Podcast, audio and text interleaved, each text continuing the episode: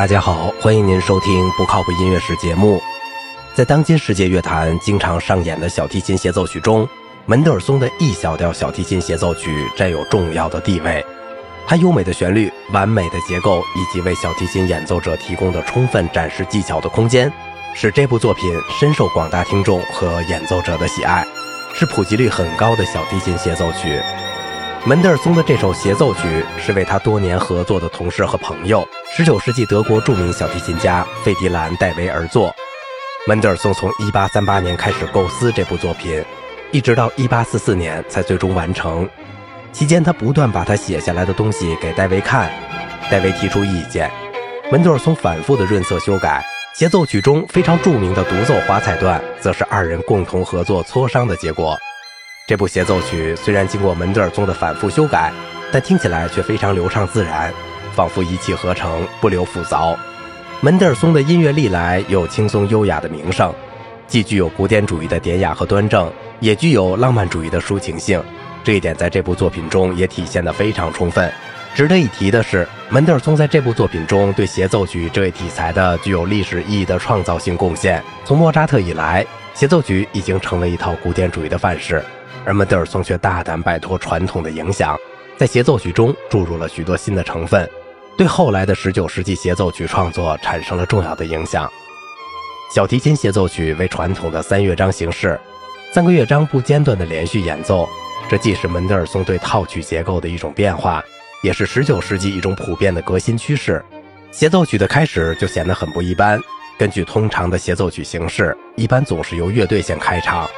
乐队像序曲的作用一样，先完整奏出城市部，然后再让独奏亮相，把城市部再单独演奏一遍，形成所谓的双城市部的协奏曲范式。这种双城市部的写法，在古典主义时期，城市部规模相对比较小，内涵也比较单一的情况下是可行的。但是随着浪漫主义音乐的发展，城市部被大大的扩展，其表现内涵也在非常复杂的情况下。双城市部的形式原则就很难适应新的表现需要了。在贝多芬的协奏曲中，试图改变这种传统范式的努力已经可以看到了。比如他的第五钢琴协奏曲，一开始就不想让独奏者闲着，而是为钢琴设计了一段气势磅礴的华彩段，让独奏早早介入。但贝多芬的这首协奏曲后来仍然服从了传统的样式，双城市部格局还是保留。不过是在双城市部前加上了一段钢琴引子。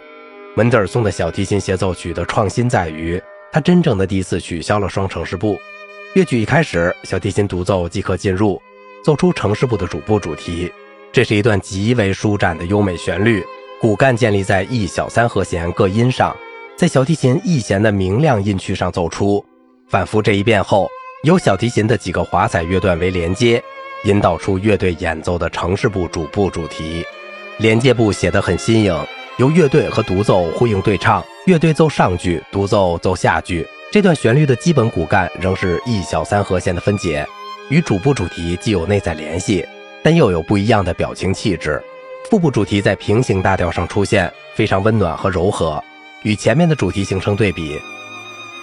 副部之后没有通常的结束部。而是从副部主题直接演化出一段新的旋律，这个新的旋律成为展开部的开始。这样的处理非常新颖，但听起来也很自然。华彩段的处理也是这一协奏曲的精华。通常在乐章临近结束时，出现一段表现演奏者技巧的华彩段，把全曲引入高潮，最后结束全曲。但门德尔松在这里的处理却不同常规，他的华彩段放在展开部结束处，这一段精彩的华彩演奏之后。在小提琴轻巧的分解和弦背景下，在线部和小提琴的伴奏很自然地融为一体。这首协奏曲的在线部比城市部大大紧缩，主部主题和连接部主题都只是由乐队演奏，独奏再次出现是在副部主题上。副部之后，乐曲又有了一个展开，在高潮中进入结束段，结束段速度加快，情绪更热烈，最后在乐队和小提琴全奏的激动人心的高潮中结束了这一乐章。在第一和第二乐章之间，门德尔松显然是有意要保持二者的不间断。第一乐章大管上的 B 音延流到第二乐章，这导致第二乐章开始必须有一个过渡性的引入。八小节引入后，独奏小提琴在明亮的 C 大调上奏出了第二乐章的主题。这段旋律没有第一乐章主题那种激动和亢奋的情绪，而是娓娓动听的温暖倾诉。第二乐章中段，门德尔松似乎回想起了巴洛克协奏曲乐队齐奏与独奏的对比效果。整个这一部分都是建立在这样一种对比基础上的。小提琴演奏二声部，在两根弦上同时演奏分解和弦的背景与歌唱性旋律。第二乐章与第三乐章，门德尔松仍然是想处理成不间断的。为了使两个乐章更有机连贯，他在第三乐章开始时加入了具有连接意义的引入段落。引入分为两个阶段，一个是独立的段落，材料与前面乐章有联系。这个段落很自然地引导出第三乐章的快板速度。进入快板后，又有八小节的引子，即为另一个段落。经过逐渐的试探性准备，第三乐章主题终于亮相了。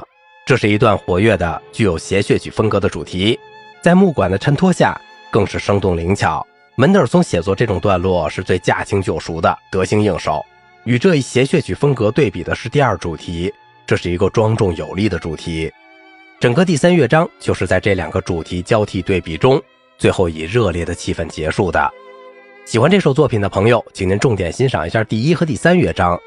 我最喜欢的是没扭音的一个版本，这个版本还有视频，是可以在网上找到的。好了，今天的节目就到这里了，我是赵静荣。如果您喜欢我的节目，请您点赞、收藏并转发我的专辑，感谢您的耐心陪伴。